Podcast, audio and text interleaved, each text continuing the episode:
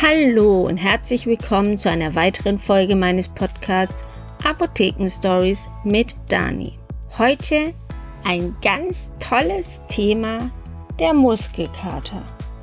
Ja, Muskelkater in der jetzigen Zeit finde ich sehr gut platziert, denn viele Leute vor Weihnachten in der Adventszeit essen viel zu viel und versuchen sich jetzt zu bewegen, Sport zu treiben, sich im Fitnessstudio anzumelden, um dem Ganzen vorzubeugen und Herr zu werden. Ja, aber falsch trainiert, zu viel trainiert, gibt Muskelkater. Und wie bekommt man diesen Muskelkater weg, wenn man ihn hat? Beziehungsweise wie schafft man es, dass man ihn überhaupt nicht erst bekommt? Und was ist denn überhaupt Muskelkater? Ja, viele Fragen und hier die richtigen Antworten. Denn Muskelkater, fangen wir mal bei der letzten Frage an. Muskelkater ist nicht, wie man früher mal dachte, eine Milchsäure, die anfällt und die dann wehtut, sondern Muskelkater sind wirklich kleinste, feine Risse in den Muskelfasern, die dann wehtun. Und die tun nicht sofort weh, während man die Übung ausübt, sondern erst nach ein paar Stunden, manchmal auch zwei, drei Tage, dass es dauert, je nachdem. Und Muskelkater kann auch jeder bekommen. Das ist nicht so, dass der Ungeübte Muskelkater bekommt und der Geübte nicht. Es kommt auf die Übung an oder auf das, was man tut, nämlich wenn man den Muskel dehnt und gleichzeitig eine Kraft auf ihn ausübt. Könnt ihr euch vorstellen, wie beim Bergablaufen. Also wenn ihr einen Berg hochgeht, kriegt ihr keinen Muskelkater, aber wenn ihr den Berg runter geht, da dehnt ihr den Muskel und Ihr bremst immer ab und dadurch wird Kraft auf den Muskel ausgeübt.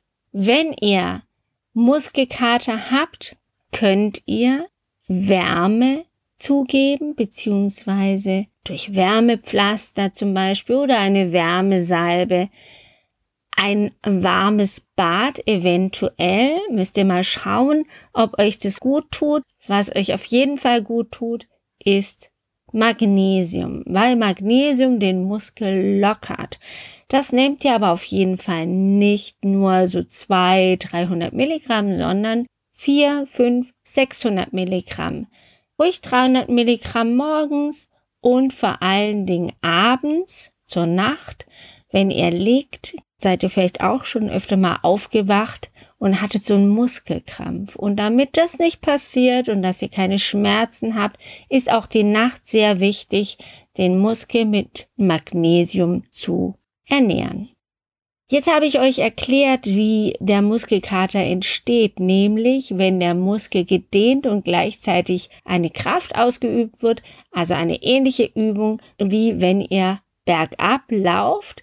Also wisst ihr, wenn ihr jetzt zum Beispiel ein ähm, Fitnessstudio besucht, haben die ja immer so Laufbänder und da kann man auch das Laufband so ein bisschen nach oben stellen, also vorne, so fährt es dann nach oben und dann ist es, als würdet ihr bergauf laufen. Es gibt kein Band, wo ihr bergab lauft, außer ihr dreht euch um und dann fallt ihr wahrscheinlich hin.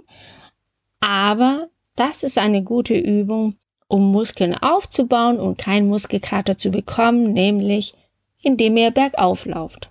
Wenn ihr euch in einem Fitnessstudio anmeldet, ist das ganz, ganz prima. Magnesium, um diesen Muskelkater Herr zu werden, ist sehr gut. Und früher hat man gesagt, weitermachen. Weitermachen ist gut, aber nicht so, wie ihr es davor gemacht habt, weil da habt ihr ja Muskelkater bekommen, in einer anderen Form. Also einfach etwas leichter.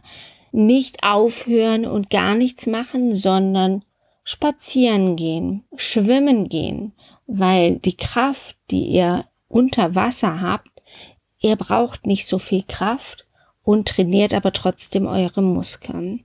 Das ist auch eine sehr, sehr gute Sache.